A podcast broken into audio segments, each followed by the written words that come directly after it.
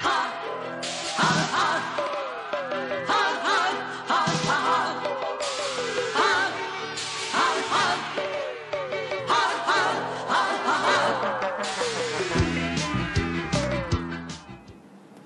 小朋友们，大家好！听着这熟悉的旋律，又到了我们的《西游记》时间了。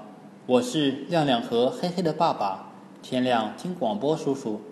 今天我们讲第九回，偷吃人参果。在上一回中，骊山老母、观音、普贤和文殊四位圣人试了唐僧师徒的取经诚心，独独八戒心猿意马，被吊在树上惩罚了一晚。告别了四位圣人，唐僧师徒四人继续西行。这天，他们来到一座山前，悟空前去打探，原来这山叫万寿山，山里有一座五庄观，观里住着大仙镇元子。这天，镇元子接到元始天尊送来的简帖，元始天尊请他去讲经。镇元子留下童子清风明月看家，他知道唐僧一行必经此处，便吩咐给唐僧吃两个人参果，说完就走了。进了山门，二门上写了副对联儿：“长生不老神仙府，与天同寿到人家。”悟空指着大笑说：“俺老孙五百年前大闹天宫时。”在太上老君那里也没见过这样的大话。观内的清风明月出来相迎，听说是大唐来的和尚，忙说：“家师镇元子去元始天尊那里讲经去了，命我们迎候老师傅。”两童子安置好唐僧师徒，就去后园摘取人参果。园中有一棵硕大的人参果树。上面结的果子如一个个小孩儿，人如吃上一个，可活四万七千年。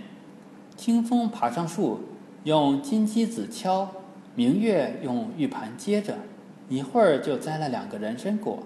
他们请唐僧吃人参果，唐僧一看，以为是小孩儿，连连摆手，口中喃喃地说：“善哉善哉。”怎么能吃起人来了？清风说：“师傅，这东西叫人参果，是树上结的，不是小孩儿。可不论二人怎么解释，唐僧就是不吃。两个童子见唐僧不吃，这人参果又不能久放，就一人一个分吃了。这事恰巧被隔壁的猪八戒听得一清二楚，他馋得直流口水。”八戒找到放马回来的悟空，把人参果的事说了。悟空也想尝尝鲜。八戒告诉他，摘人参果要用金鸡子。悟空使个隐身法，将金鸡子偷到手。悟空来到后园，站在人参果树下，找了半天，才看见两个人参果。悟空跳上树，用金鸡子将一个人参果击落，可是到地上找，怎么也找不到。悟空便口念咒语，把土地神唤来说：“当初俺老孙偷蟠桃时，也无人敢与我分享，你等怎么这么大的胆子？”土地神说：“哎呦呦，大圣大圣，你错怪小神了。这宝贝三千年开花，三千年结果，三千年才成熟，一万年只结三十个果子。”他们遇金而落，遇土而入，必须用湿帕接才行呢。悟空送回土地，重新上树，一手使金鸡子，一手将锦衣前襟扯起兜着，一共敲下三个。悟空找来八戒、沙和尚，三个人一人一个吃起来。八戒早就馋坏了，一把抢过人参果就塞进嘴里，不及细嚼。囫囵吞下肚去，八戒还缠着悟空要，悟空告诉他该知足了，不再理他。八戒嘴里唠唠叨叨的说，被清风明月听见，大惊。难道这几个人偷了人参果？两个童子来到后园，望着人参果树数来数去，只有二十二个。明月说：“果子有三十个，师傅开园时给众人分吃了两个，刚才给唐僧两个，还应有二十六个，怎么只有二十二个？”二人回到大殿，看见唐僧，就乌七八糟的骂了一大套。唐僧莫名其妙说：“施主，你们先别乱骂，有话好好讲。那人参果，我一看就胆战心惊，怎敢去吃？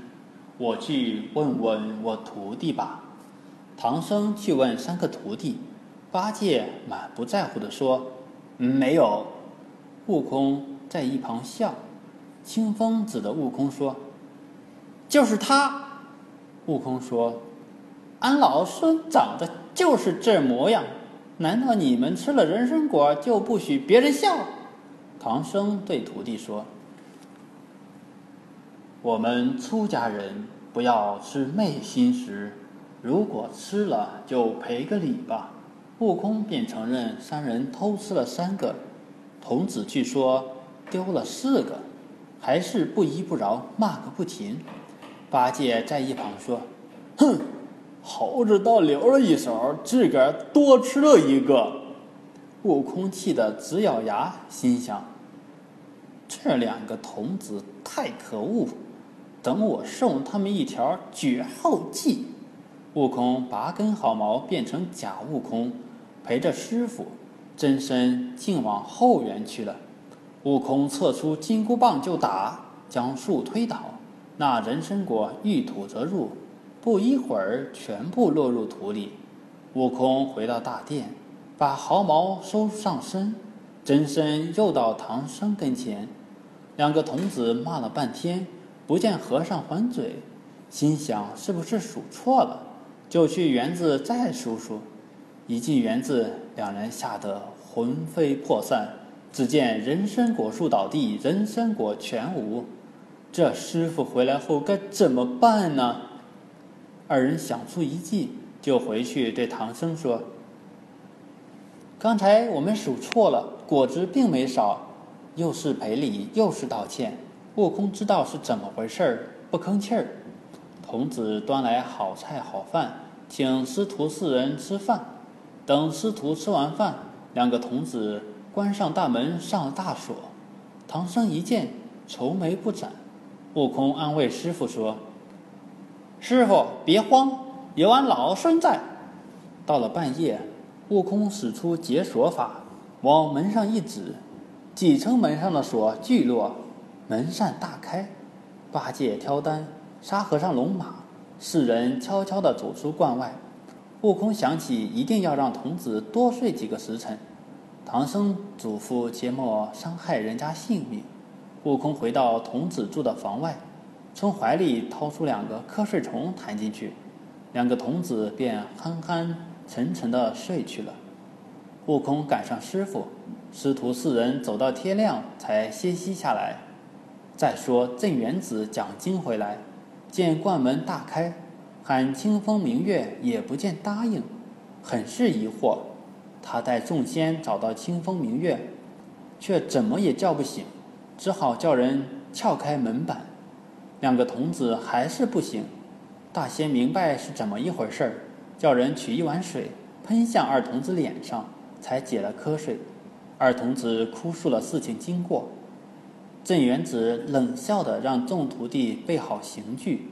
自己和清风明月去追唐僧的人，清风指的唐僧等人大叫：“师傅，就是他们四个人！”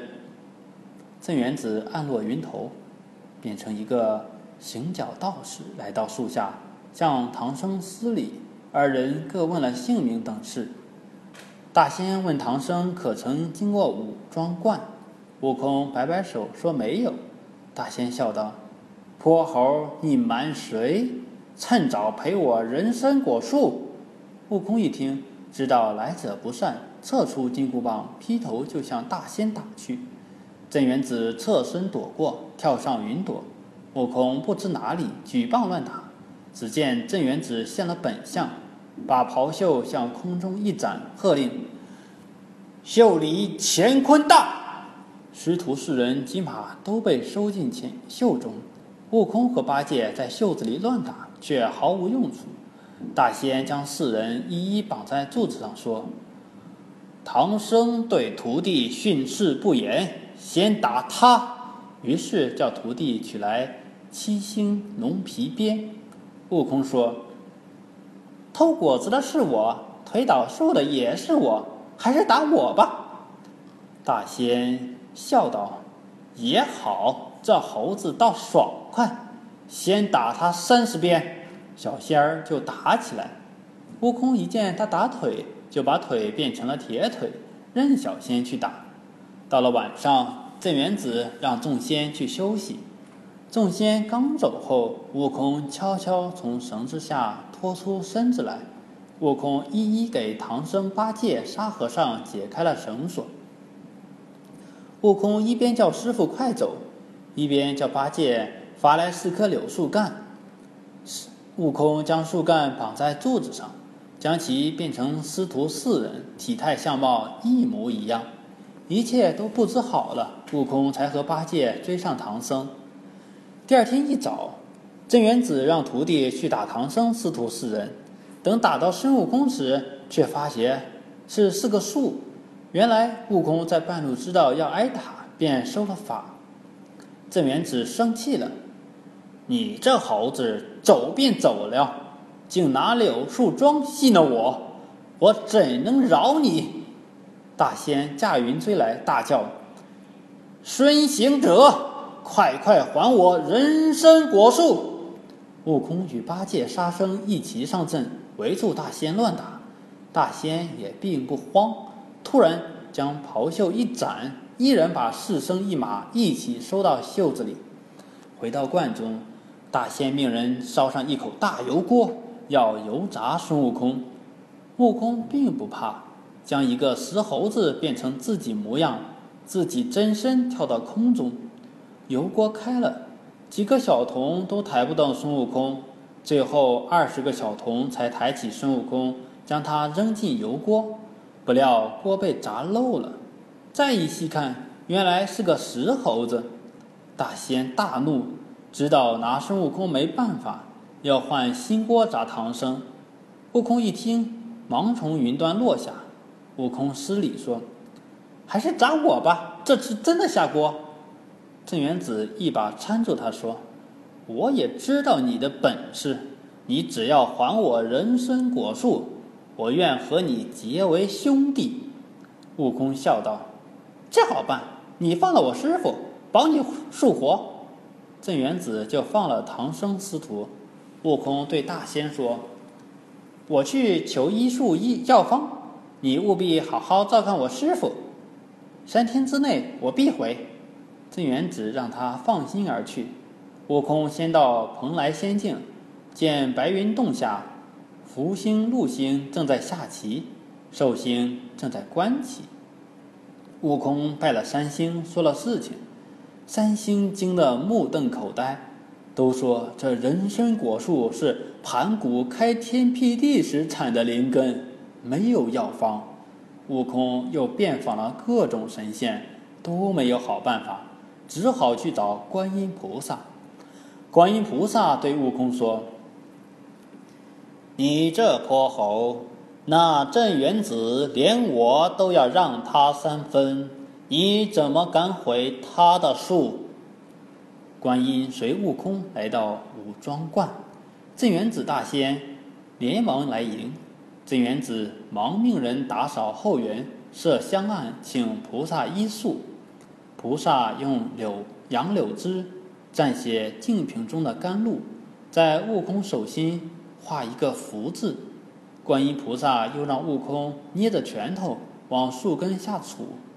一会儿便流出一汪清泉，观音又让悟空等人把树扶正，将杨柳枝蘸些甘露洒在树上，不多时那树就完好如初。二童子再数树上之果，是二十三个，悟空的话不假。镇元子大喜，命人敲下十个果子，请菩萨等众人做人参果会。唐僧这才知道是仙家之宝，也吃了一个。然后唐僧师徒告别诸神大仙，继续向西去了。好了，小朋友们，今天的故事就讲到这里，我们下一回讲三打白骨精，再见。